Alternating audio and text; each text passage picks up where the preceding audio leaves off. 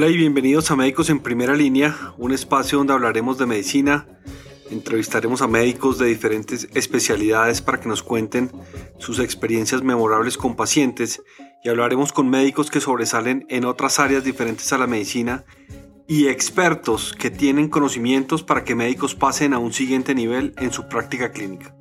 Mi nombre es Juan Gabriel Sendales y yo era médico. Hoy hablaremos con Tatiana García, más conocida como QX1.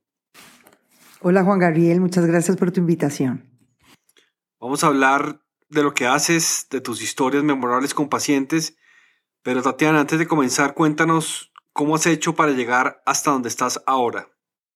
Bueno, yo soy médico cirujano en la Universidad del Rosario y hice cirugía plástica en el programa integrado de la Fundación Universitaria de Ciencias de la Salud y el Hospital Militar en el Hospital San José. Eh, llevo 17 años de cirujana plástica. Actualmente soy la jefe del servicio de cirugía plástica del Hospital Infantil Universitario de San José, pues en todo lo que tiene que ver con cirugía plástica, estética y reconstructiva y también en el servicio y la unidad de quemados. ¿Cómo cambió la pandemia tu forma de trabajar, Tatiana?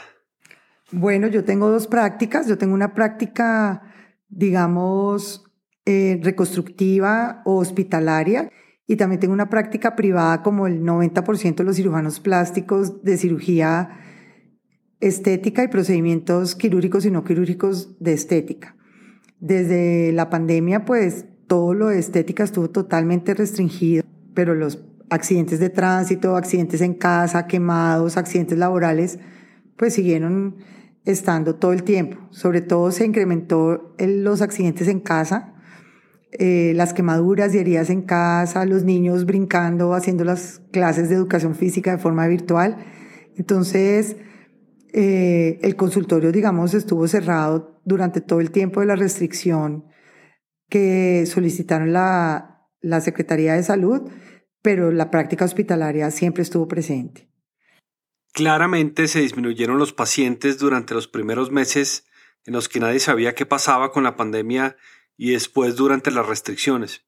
Pero a ustedes como cirujanos plásticos también o no, porque además se restringieron todos los procedimientos quirúrgicos electivos. Pues yo creo que ah, hubo menos pacientes en pandemia para todo el mundo, inclusive también los primeros días de la cuarentena, los pacientes ni siquiera consultaban urgencias. El miedo, la zozobra, la angustia y también, digamos, el desconocimiento de cómo se iban a cuidar las instituciones para proteger a las personas que llegaran, hicieron que, que la gente no consultaba. Entonces, al principio de la pandemia, hacia marzo, abril y mayo, veíamos pacientes que se habían quemado en casa o que tenían heridas en casa y llegaban o sobreinfectados o con cicatrices eh, inestables, sin procesos adecuados de regeneración. Entonces, pues nos tocaba volver a empezar de ceros siendo que con una consulta adecuada en el momento del accidente en, urgencias, pues hubiera solucionado inmediatamente. Oye, te presentaste como especialista en cirugía plástica y reconstructiva. ¿Cuál es la diferencia entre estética, plástica, reconstructiva? Bueno, pues la cirugía plástica es una especialidad que no se debe desmembrar. Para que tú seas un muy buen cirujano plástico estético, tienes que saber de la reconstrucción de los tejidos.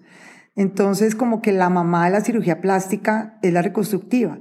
Si tú no sabes reconstruir un, digamos, una glándula mamaria después de una mastectomía, si tú no sabes hacer una nariz o un labio de un niño con labio palar hendido, pues es muy difícil que hagas una nariz de ceros. Por eso eh, es tan importante, digamos, como tener las bases de la reconstructiva que permiten que la estética quede mucho mejor. Yo estoy convencida, desde que empecé mi formación, que los mejores cirujanos estéticos son los que tuvieron también un entrenamiento en cirugía reconstructiva. Mis mejores profesores de cirugía plástica y estética son los que también tienen una práctica hospitalaria en cirugía reconstructiva. Entonces, eh, yo creo que no se pueden desligar otra cosa es la medicina estética, hay procedimientos de medicina estética, láser, pero llegan solo hasta inyecciones. De resto, yo creo que la cirugía plástica y estética es solo una. Y muchas especialidades ahora se pelean el cuidado de la piel, por ejemplo, los dermatólogos, la medicina estética, los plásticos. ¿Qué opinas? ¿Hay campo para todos? Pues yo, yo no lo llamaría pelea, pero sí es importante crear unos límites. Eh, tengo excelentes alianzas con muchos colegas de medicina estética que complementamos el tratamiento de pacientes con un solo fin, que es una, digamos, un resultado adecuado. En cuanto a la dermatología, los dermatólogos son excelentes en el manejo de la piel, de la textura, del, digamos, de control de manchas, manejos, digamos, como de secuelas de envejecimiento en la piel. Pero los cirujanos estéticos tenemos un armamento que nosotros hemos operado mucho la cara. Cuando tú has operado algo y has destapado, digamos, la cara, sabes perfectamente dónde poner los fillers o, las, o los puntos de toxina botulínica para saber qué tienes que reacomodar. El envejecimiento es simplemente que los tejidos se desacomodan, se adelgazan o nosotros le decimos hipotrofia a los tejidos, tosis es que se caen. Entonces, cuando tú has, digamos, destapado el capó, pues puedes saber qué es lo que tienes que empezar a arreglar. Oye, me tocaste un tema ahora importante y es el envejecimiento. Hay gente que no quiere envejecer, yo no tengo ese problema. Pero ¿existe la cirugía antienvejecimiento o hace parte de esa intersección entre la estética, la plástica, la cirugía reconstructiva, la dermatología, incluso la medicina interna y recientemente hay endocrinólogos que hablan de antienvejecimiento? Sí, pues la medicina antienvejecimiento es un campo de la medicina que nos toca muchas especialidades, desde medicina interna, nutrición, inmunología, medicina funcional, que ahorita está pues eh, muy de moda. Eh, a mí todo lo que sea antienvejecimiento me apasiona, tanto quirúrgico como no quirúrgico. ¿Y qué hemos visto en la pandemia? Pues que nos envejecimos más o nos estamos dando cuenta que nos envejecemos más porque la virtualidad hace que nos veamos los defectos durante una hora, hora y media de una charla. El uso del tapabocas permanente hace que nuestros tejidos se, se adelgacen, manchas.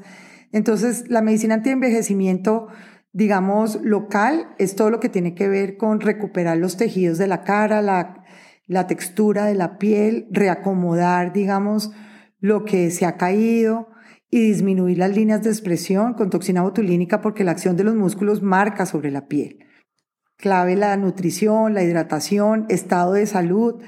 Entonces yo creo que el envejecimiento también es cuidarte tú a ti mismo. Si tienes alguna enfermedad, tener una enfermedad controlada, porque eso hace que el envejecimiento sea menor.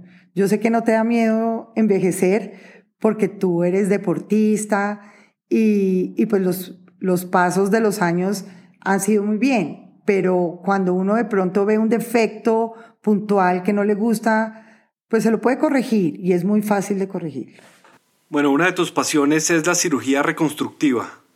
Has trabajado mucho el tema de malformaciones congénitas en niños y la otra pasión es el manejo de los pacientes quemados. ¿Cómo combinas la suntuosidad de la parte estética y la reparación, por decirlo de alguna manera, de esas malformaciones eh, craneofaciales en niños? Dos mundos completamente diferentes.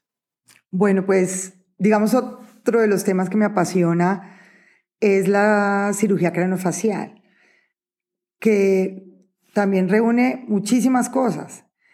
Eh, las malformaciones congénitas es un reto para un cirujano plástico, un niño que nazca con una microtia que es la ausencia de una oreja o con un labio palar hendido, con una anomalía en sus ojos, en las órbitas o una craneosinostosis pues hace que sea un individuo que no se puede desarrollar también en una sociedad y para nadie es un desconocimiento que la sociedad es muy de apariencia. Entonces, eh, operar niños es espectacular, no solo por el sentido como son los niños, son unos pacientes divinos, están asustados, pero siempre hago una empatía con ellos espectacular y también estamos con los papás y ver el momento que llega un niño de tres o cuatro meses con el labio abierto y tú entras a quirófano y a las dos horas sales con el bebé a entregárselo a los brazos de la mamá y esa sonrisa de la mamá, ya, o sea, si no te pagaran nada, tú ya estás feliz. Yo tuve la fortuna de ser durante más de 10 años em, voluntaria de Operación Sonrisa Colombia y de, Operation Smile Internacional. Fui a Perú, fui a la, fui a la India, fui a Brasil y sé que es como un tema controvertido que mucha gente dice safaris quirúrgicos y que llegan, operan y no ven. No, Operación Sonrisa Colombia ha hecho una labor espectacular y permanece en los sitios donde vamos. Y también habían, también hay que pensar lo que hay niños que es, digamos, sería la única oportunidad de ver un especialista, dadas las condiciones de nuestra sociedad, de nuestra geografía. Por ejemplo, una vez en Putumayo operamos un señor de 75 años con el labio abierto y dijo, yo quiero que me cierren el labio antes de ir al cielo. Entonces, eh, todas estas situaciones te dan a ti una recompensa emocional y que no, no sabría cómo decirte el nombre. En cuanto a los quemados, tuvimos la fortuna de desarrollar el proyecto de la unidad de quemados en la Fundación Santa Fe Bogotá después de como muchos intentos a cabeza de la doctora Viviana Gómez, que es súper pila, muy amiga mía. Eh, ella, digamos, se puso en el hombro de sacar la unidad de quemados en la Santa Fe. Ya vamos a cumplir tres años larguitos y, y nos ha ido muy bien. Nos ha ido muy bien no solo porque nuestros resultados, digamos, clínicos han sido buenos, sino que empezamos a trabajar en una clínica tan grande, con muchas especialidades y muchos profesionales que no habíamos conocido.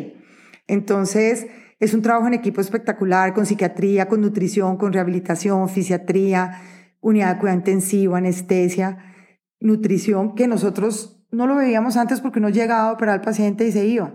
Entonces, ahorita tenemos como una dinámica de grupo que nos hace pues estar felices y estamos preocupados y tenemos un chat y, y, yo me atrevería a decir que somos como amigos de trabajo que ha sido para mí lo mejor de todo. Viviana Gómez es QX4, ¿no? Sí. Sí, es QX4. Sí, exacto. Hablemos de los pacientes quemados, un tema complejo. Estos pacientes porque se necesita mucha integralidad. Está la nutrición, la rehabilitación, el manejo del dolor, la psicología, y probablemente muchas otras especialidades médicas. Sí, Juan, la, el paciente quemado es un paciente que toca todos los sentidos. Un paciente quemado llega a una institución hospitalaria y tiene unas heridas que generalmente son impresionantes. Tú ves el dolor, te duele el corazón porque ves el dolor y también te toca como, digamos, la situación de qué pasó acá hay situaciones catastróficas y muy tristes de contar, pero por ejemplo, las pacientes con quemaduras por ácido, por, por agresiones, y son agresiones generalmente de gente de su familia o su expareja. Entonces, pues todas estas situaciones, aparte de la quemadura, que si es una quemadura profunda, que no es una quemadura profunda, todo lo que rodea esa situación hace que, que todo el equipo esté impresionado. Lo otro es que, eh, digamos, físicamente es desgastante tanto para el anestesiólogo para, como para todo el cuerpo de enfermería de la UCI, para el de cuidado intensivo, porque son pacientes difíciles de mover, las extensiones hacen que sean difíciles de, digamos, de, de movilizar porque les duele o porque uno puede hacer que, que se desplacen las curaciones y eso. ¿Cómo se maneja un quemado?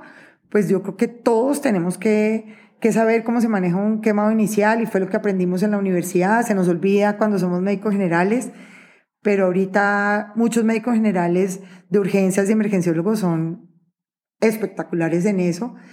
Y después es un trabajo en equipo, cuando ya tenemos un paciente que está reanimado en adecuadas condiciones clínicas, lo llevamos a cirugía. La primera cirugía es Básicamente quitar todo el tejido quemado, toda la piel que esté regular y ver, digamos, hacia dónde va. Entonces, a veces con, nos toca pensar en férulas de mano, férulas de pie, férulas de cuello para que no tengan, digamos, unas secuelas a largo tiempo de retracciones que les impidan ejercer su profesión o ir al colegio o, manejar o, o, inclusive bañarse y comer solos. Después de esto, cuando ya haya hemos limpiado y esto, la segunda etapa es como cubrimiento completo. Y una última etapa que no menos importante es continuar con la, el apoyo psicológico y psiquiátrico del paciente porque hay muchas angustias, angustias del momento del accidente o, o fue mi culpas por lo que pasó o dolor con lo que le pasó si fue producto de una agresión. Y también después de esto empieza el cómo voy a quedar, qué secuelas voy a tener. Las quemaduras en cara tienen una implicación muy importante.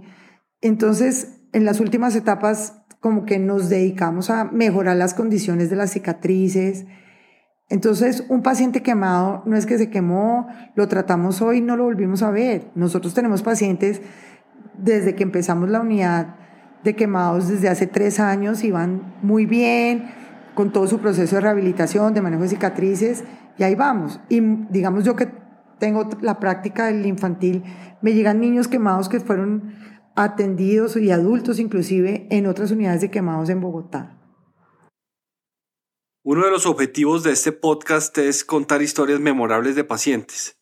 Algunas veces el diagnóstico es memorable por lo difícil o complejo, otras veces porque la propia historia del paciente y su familia es memorable. ¿Tienes alguna historia memorable que quieras compartirnos? Tengo muchas. Una de una señora que iba en su camioneta, la trataron de robar. Eh, la bajaron de su camioneta y la dejan, digamos, perdóname la expresión, como atrapada en la puerta y el ladrón arrastra la camioneta y tiene una quemadura por fricción de toda el área glútea y sus miembros inferiores. Eh, fue una situación súper dolorosa, además de peligro. Yo creo que todos estuvimos involucrados y ella, yo creo que tiene un recuerdo muy especial en todos nosotros porque fue de los primeros pacientes que atendimos en la unidad, pero además una señora con una fe en Dios, una calidad humana y un optimismo que sabíamos que le dolía, sabíamos que estaba en estas condiciones y siempre era muchísimas gracias por venir, voy a salir adelante. Seguimos siendo muy cercanos a ella, ella apoya mucho a la, al servicio de quemados y siempre va a estar en nuestro corazón. Obviamente, por cuestiones de confidencialidad y secreto profesional, no vamos a decir el nombre, pero si ella algún día oye esta entrevista, sabe perfectamente quién es. También algo que me impacta mucho y no te sabría decir, digamos, exactamente el nombre, son los chiquitos quemados. Entonces tú sabes que yo tengo una sensibilidad con los niños y logramos también abrir y habilitarnos para servicio de quemados pediátricos. Y los chiquitos se queman es por accidentes en casa. Entonces se vuelve una tragedia, pero la idea que yo quiero comentar acá no es que buscar un culpable en casa de quién fue el del accidente del niño, sino que toda la familia y todo el grupo se hace alrededor del chiquito para sacarlos adelante. Hemos tenido bebés eh, de nueve meses, yo creo que es el más, el más pequeño ha sido de como 45 días.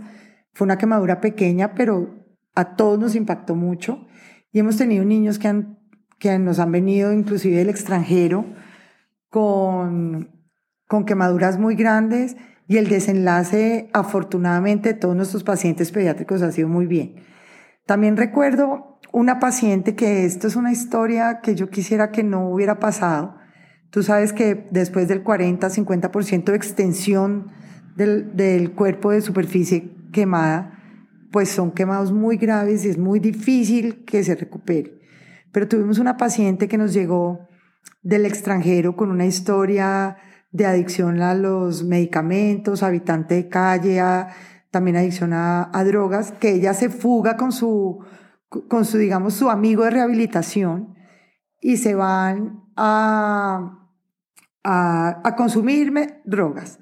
Los encuentra el tío del, del amigo y a ella le la bañan gasolina y le prende fuego que porque es una mala influencia.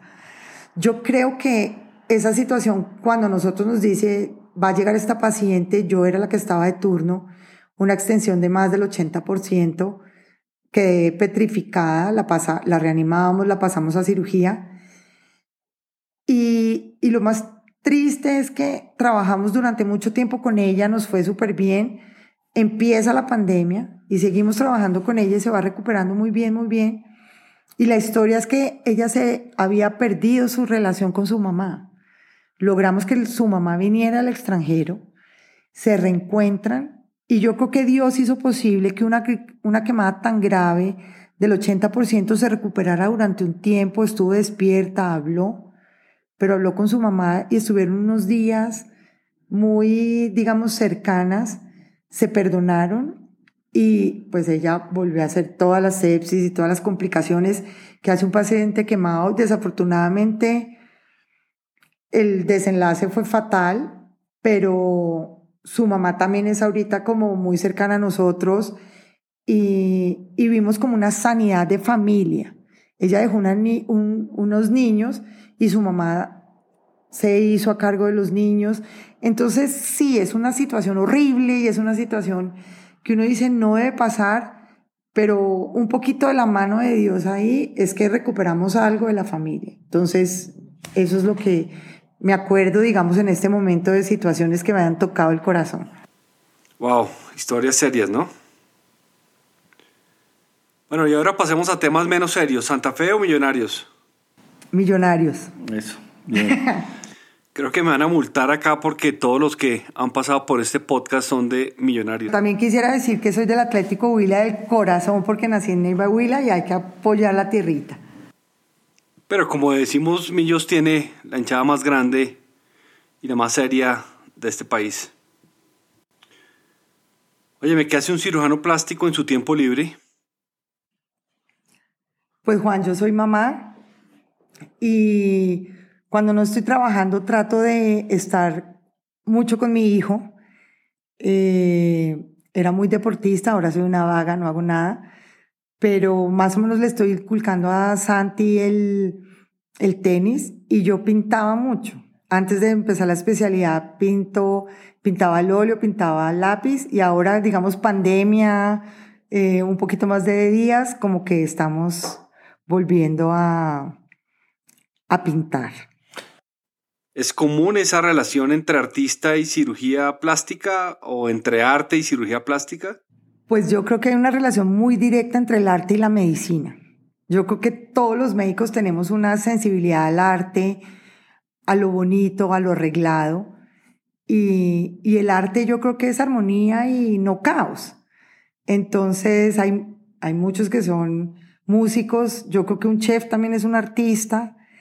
Eh, en cuanto al cirujano plástico y el arte, pues para ser cirujano plástico yo creo que tú tienes que tener una habilidad en tus manos que te permitan eh, desarrollar un adecuado procedimiento.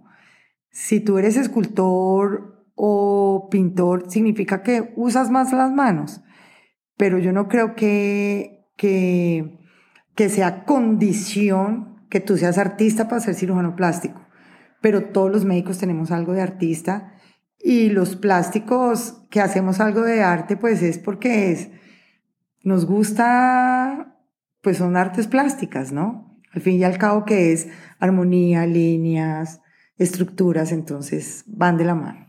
Bueno, tú trabajas con tus manos. ¿Cómo cuida un artista sus manos? Adoro mis manos. Las cuido en el sentido que ya no hago deportes extremos, porque ni monto en moto, porque pues si me fracturo una mano, pues no trabajo un mes. Entonces, digamos, ese es el sentido de, del cuidado de mis manos. Que tenga, digamos, una rutina de belleza para mis manos, no, y debería ser que sí, pero yo soy como relajada con todo el cuento de mil cremas y mil antidesmanchantes y eso, pero las manos las cuido es en no accidentarme las manos. Obviamente manicure, todas estas cosas, pero yo a mis manos las quiero mucho.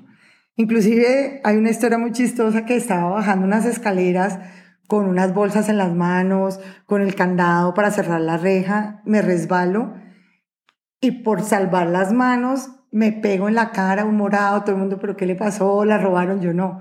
Entonces, más o menos para que veas cómo quiero mis manos, las cuido, las protejo, pero que tenga un ritual de belleza para las manos. Bueno, y para terminar, QX1, un tip anti-envejecimiento desde la perspectiva de un cirujano plástico. Un tip de belleza. Yo creo que la mejor crema antiarrugas es el protector solar. Ese sería un tip. Otro tip divino es la vitamina E y la vitamina C. Y otro yo creo que es que tú muestras mucho lo que estás sintiendo en tu interior. Eh, yo soy supremamente creyente y tengo a Dios en mi vida todos los días y creo que cuando hablo de Dios se me ilumina la cara y me veo mejor. Y yo creo que la belleza interior se refleja mucho exterior. Entonces, si tú estás feliz contigo y haces ejercicio, estás a gusto, te vas a ver mucho más joven y mucho más, digamos, churro o bello, como quieran decir. Tatiana, gracias por estar en Médicos en Primera Línea. No le cabe duda que te ajustas mucho a este perfil. Juan, un honor que te hayas acordado de mí para este importante proyecto que estoy feliz que lo estés haciendo y te lo estés gozando tanto. Si quieren saber quién es QX1, QX2, QX3, QX4 y la recientemente nombrada QX5, déjenme una valoración en iTunes y les cuento. Si ustedes creen que esto les sirve a alguien, no duden en compartirlo. Estamos disponibles en todas las plataformas de podcast. Visiten nuestra página web www.medicosenprimeralinea.co. Si quieren participar del programa, escríbanme a médicosenprimeralinea.gmail.com o déjenme una nota de voz si así lo prefieren. Que tengan una muy buena semana.